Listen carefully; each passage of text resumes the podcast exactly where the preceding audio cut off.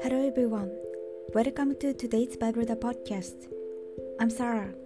I deliver to today's Bible verse for you. And when Jesus had cried out with a loud voice, he said, Father, into your hands I commit my spirit. Having said this, he breathed his last. Amen. Having been crucified, Jesus finished all his forgiving work and committed his spirit into the hands of God. Many people, including the centurion.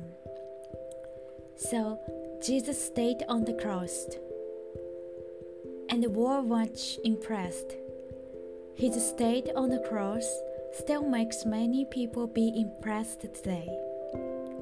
And many souls are being saved. May we be able to live today looking up the cross of Jesus. Thank you for listening. Hope you have a wonderful day.